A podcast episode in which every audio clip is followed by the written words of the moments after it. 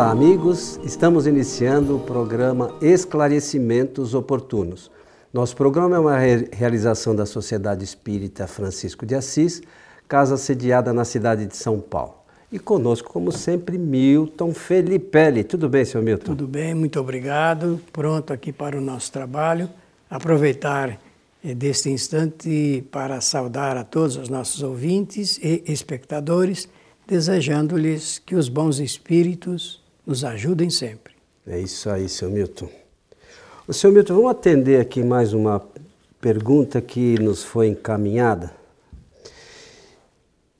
É, diz assim: Como o Espiritismo explica a fé e a crença das pessoas? Interessante a pergunta, né? É interessante porque nos coloca na condição de que, estudando a doutrina, nós temos a possibilidade de, em nome dela, dizer o que pensa o Espiritismo. Porque falar assim, o que pensa o Espiritismo é a mesma coisa que dizer o que Kardec pensa sobre esse assunto. E o que os espíritos aí superiores é está, ensinaram sobre isso. Aí é que está né? o detalhe. O detalhe é que Allan Kardec jamais fez coisa alguma ou escreveu coisa alguma sem estar apoiado no esclarecimento superior. Ele tinha um senso é, de cientista por natureza.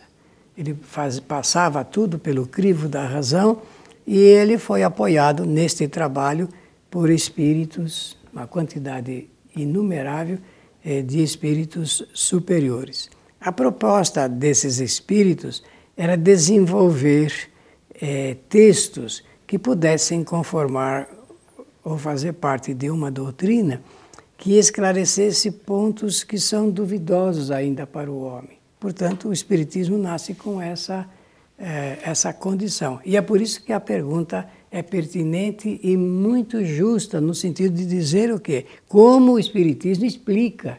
Então, o que nós vamos apresentar aqui hoje não é da, é da nossa autoria, não é o que você pensa, Antônio Coelho, e nem o que eu penso. Né? É como o Espiritismo explica esse assunto.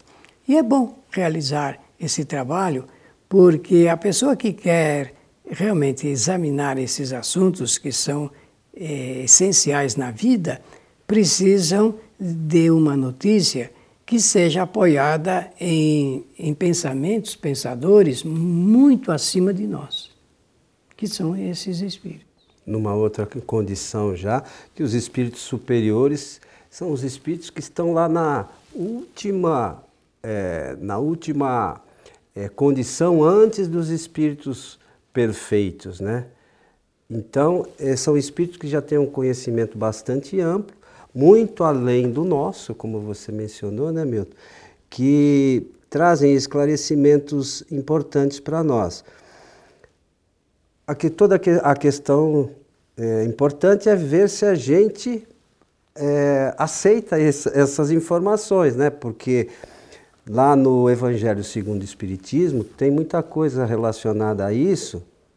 Desde 1800, que ano foi o Evangelho? 64. 1864. E a gente ainda bate um pouco cabeça né, com relação às coisas relacionadas à doutrina, do modo geral, sobre a fé também. E a gente fala muito na doutrina espírita sobre a fé raciocinada, né? Porque não basta a gente ter fé, ah, eu, tenho, eu acredito, mas acredita por quê? Né? O baseado em que tal coisa pode ser verdade. Então é, é, é algo que a gente tem que pensar a princípio, né? porque nós somos espíritas. Né? Nós não somos católicos, nós não somos evangélicos, nós somos espíritas e, como espírita, temos que pensar. Né? Então a gente tem que ficar é, centrado nas obras fundamentais da doutrina para poder entender essas questões como espírita. Não é isso? Isso mesmo. Bom, esse assunto da fé, quase que pensei que você fosse já fazer hum. essa classificação, Não. mas você é, deixou para é, mais adiante. É, a, essa situação de, de análise da fé passa tem que passar pela razão. Mas, como nós sabemos, passa primeiro na pessoa que não estuda a doutrina, passa pela emoção. É. E, e fé não é uma questão de emoção. Nem pode ser, né? É, Allan Kardec escreveu um capítulo especial para isto. Ele escreveu o capítulo, você abriu hoje o livro, capítulo 19. E ele vai apoiar o seu trabalho, já que o Evangelho é, interpreta acontecimentos na vida de Jesus, de Nazaré, e ele vai aproveitar, é um dos ensinamentos que ele aproveita para fazer uma dissertação sobre a fé.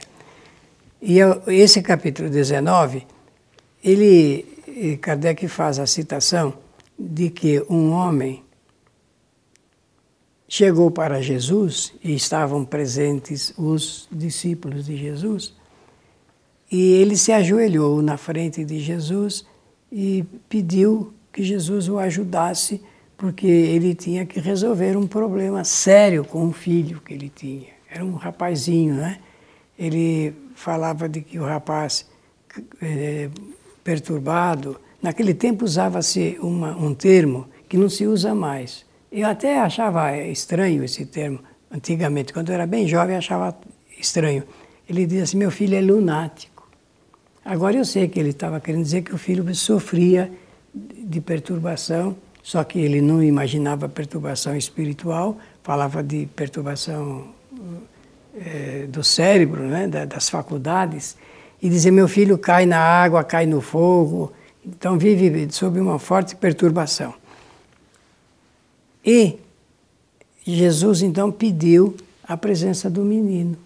E numa, agora para encurtar a história, todos já conhecem, ele naturalmente, Jesus na condição que ele tinha, ele viu a perturbação espiritual. Viu que eram espíritos que eh, perturbavam o rapaz. Só a presença moral de Jesus bastava para ele afastar espíritos, para agregar mais espíritos bons e tudo mais.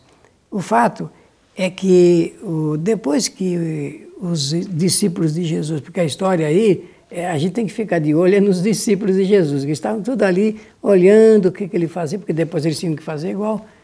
E eles ficavam admirados, ficaram admirados de ver a ação de Jesus sobre a, aquela influência espiritual.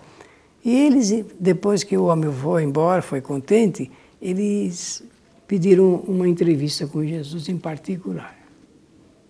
E perguntaram assim: Mestre, nós vimos o que você fez aí e a gente queria saber por que, que você é, conseguiu e nós não conseguimos. Nesse instante, eles estavam se referindo o fato de que antes de pedir a Jesus, o homem pediu para eles.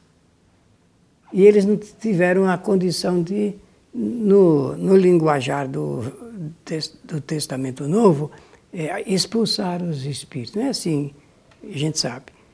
E, e ele respondeu assim. Por isso que Kardec pega essa história, esse acontecimento, para gerar toda a reflexão. É, vocês não conseguiram por causa da vossa pouca fé. Vocês não tiveram confiança absoluta. E é isso que Allan Kardec vai propor, que nós aprendamos de que ter fé não é essa fé cega, essa fé fugidia, temerosa, frágil, anêmica, que normalmente as pessoas têm, porque eu já ouvi muita gente dizer: eu tinha fé em tal espírito, agora não tenho mais fé nele. Tinha fé nessa santa, não tenho mais fé nenhuma, porque eles aguardam aquilo que você sempre fala em nosso programa, que é um acontecimento milagroso. Mágica. Uma mágica. E então, Allan Kardec vai mostrar, vai classificar a fé, capítulo 19, meus amigos, do Evangelho segundo o Espiritismo. Ele vai classificar a fé de tal forma que a gente vai aprender que existe sim uma força eh, de emoção que as pessoas normalmente têm, mas acima delas nós precisamos ter o, o fruto da razão, da coisa raciocinada que você também sempre fala em nosso programa. De forma que nós vamos daqui a pouco fechar essa história com que, como o Espiritismo explica, porque essa é a origem da pergunta, esse assunto ligado com a fé. Então, as questões é, relacionadas com a fé, Né? A gente tem que perceber se certas coisas são possíveis ou não. Então, por exemplo, nós estamos aqui no meio do programa, vamos imaginar que eu, eu diga para você, Milton, eu tenho fé que essa mesa vai sair voando, aí o livro vai cair. É possível? Não, se naturalmente, deixando a, por conta dela própria, sem ação de nada. interferência é, do homem ou do, do espírito, ela não sai. Não vai acontecer nada. O que acontece é que muitas vezes é, fatos ocorrem por, por conta de a gente não entender o porquê eles ocorrem, a gente acha que é uma coisa maravilhosa. Sobrenatural. Fora do normal. E na realidade, a fé é, ou as coisas acontecem sempre por uma razão de ser. Nada acontece por acaso. Então, às vezes a gente vê pessoas buscando locais, não, eu vou lá para ser curado. Será que é possível ser curado? Qual é o meio que a cura se dá de repente? E por que ela e se por dá? quê? No, no, no, livro A Gênese tem algumas explicações relacionadas a isso, do, de como e por que essas coisas acontecem. Porque se a gente imaginar que algumas pessoas são curadas ao acaso, a gente vai chegar à conclusão que Deus não é justo. Não é? Por que, que aquela foi curada e a outra não? Deus escolheu aquela pessoa? Bom, mas eu já li que Deus é infinitamente justo e bom, por que, que curou, curou aquele e o outro não? Então, quando a gente é, fala de fé, por mais que a gente fale, ah, eu acredito, mas baseado em quê? A gente precisa fazer uso da razão para essas coisas. Simplesmente certas coisas são impossíveis de acontecer. Eu vou falar um outro caso extremo. Imagine uma pessoa que de repente foi amputado o braço. É possível achar que o braço dela vai nascer de novo? Não é possível. Então, algumas coisas são possíveis de acontecer, mas elas têm uma base científica para que aconteçam. Nada acontece por acaso. Não é assim? É assim. É simples assim. Então. É, é, ah, eu creio. E baseado em quê? Olha, o, o Papa João Paulo II, ele escreveu uma encíclica com esse título, Fé e Razão. E ele desenvolve um raciocínio, porque era um homem fora do tempo, eu acho que estava no lugar errado, mas era um homem certo, de que não é possível ter fé sem a razão. Tem que ter razão. Porque, é, conforme diz Allan Kardec, em 1864, a fé raciocinada ela é, é produto, é resultado final do desenvolvimento do raciocínio do homem.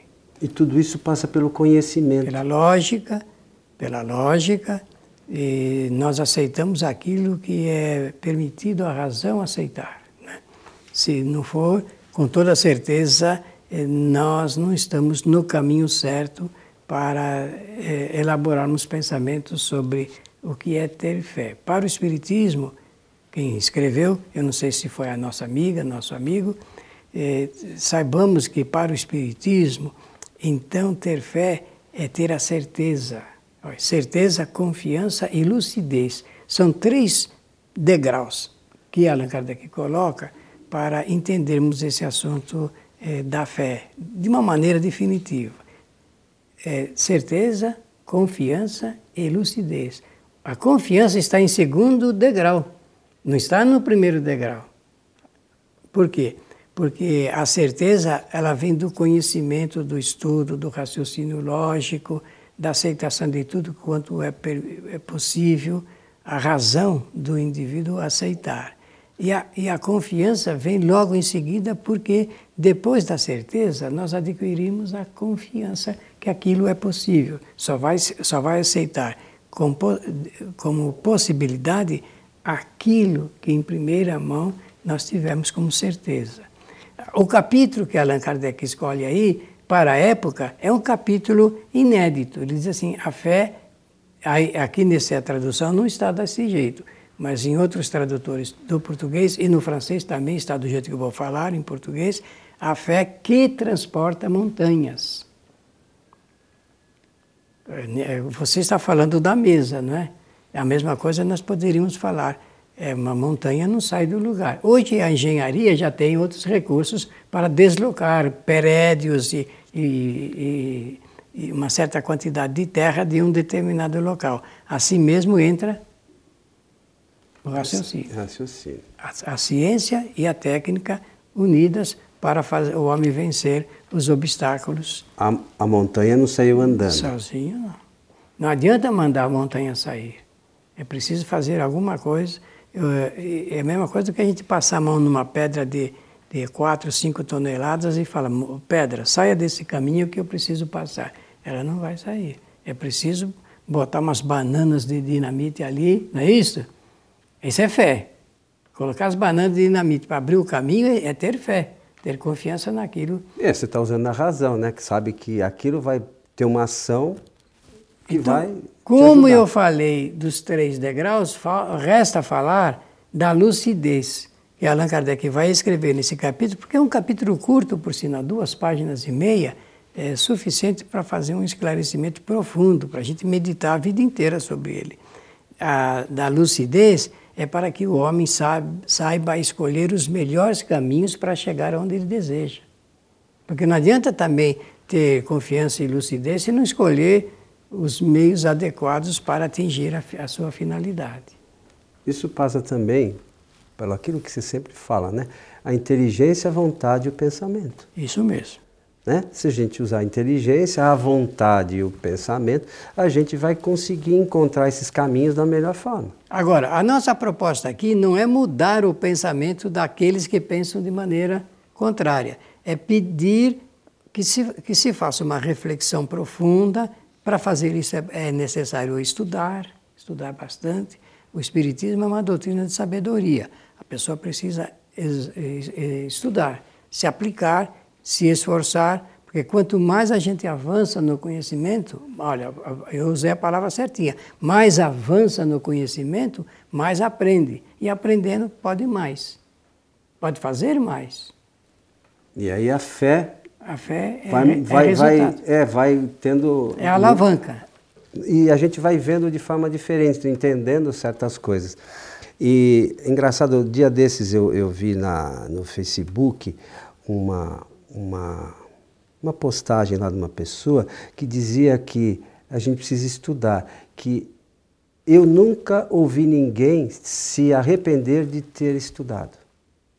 Né, vocês já ouviram falar, puxa, eu me arrependo de, de ter estudado? De tanto tempo estudando. Você já viu alguém falar não, que é isso? Não pois é, então quem estuda sabe que o conhecimento é de extrema importância para a evolução do espírito. E nós somos espíritos fomos criados simples e ignorantes, vamos chegar à perfeição, mas tudo através Se do conhecimento. esforçando, estudando, examinando, fazendo experiências, não tendo medo de fazer experiências, eh, sendo ousados em algumas circunstâncias. É você é muito ousado, eu já falei isso para você. O Antônio Coelho, filho, ele é ousado, principalmente nesse assunto ligado com ideias, a concretização de ideias em favor de certas causas. Então, se não for assim, não vai a lugar nenhum. Se a pessoa for tímida e não tiver ousadia, e os que usam a fé raciocinada são ousados, né?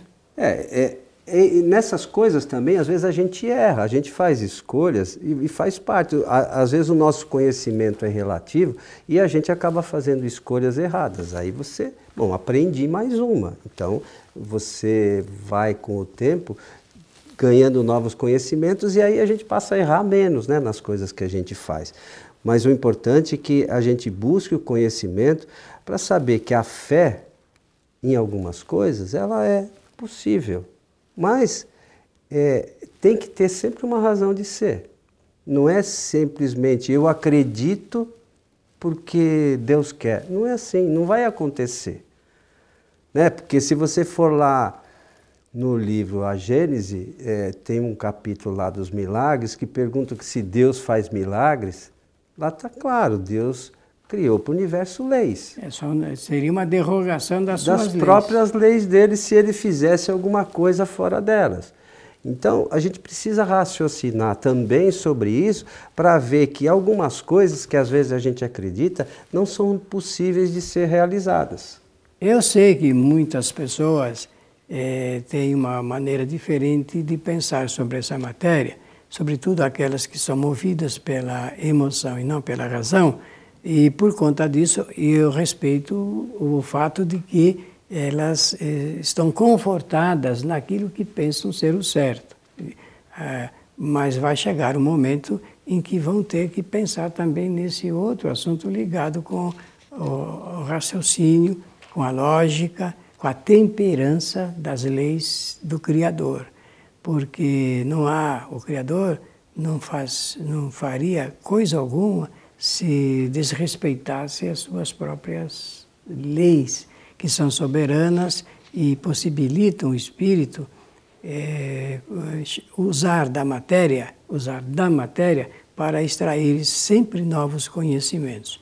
Isso é uma coisa uh, de pensamento e de lógica, conforme diz Allan Kardec nesse livro. Quando eu li a pergunta, eu me lembrei de um programa que você tinha criado e nós fizemos alguns capítulos, chamado O que diz Kardec. Kardec. E a pergunta é assim: como o Espiritismo explica a fé, não é isso? Então é a mesma coisa dizer o que, como, o que Kardec diz sobre a fé. Porque é, quando nós abrimos um livro e, e, dem, e demos autoridade a seu autor, e no caso o Evangelho segundo o Espiritismo, que é um livro de cabeceira de muitas, milhares e milhares de pessoas no mundo todo, é, com certeza nós damos crédito àquelas letras que estão amparadas numa experiência nova. Kardec se, se, se amparou nisto.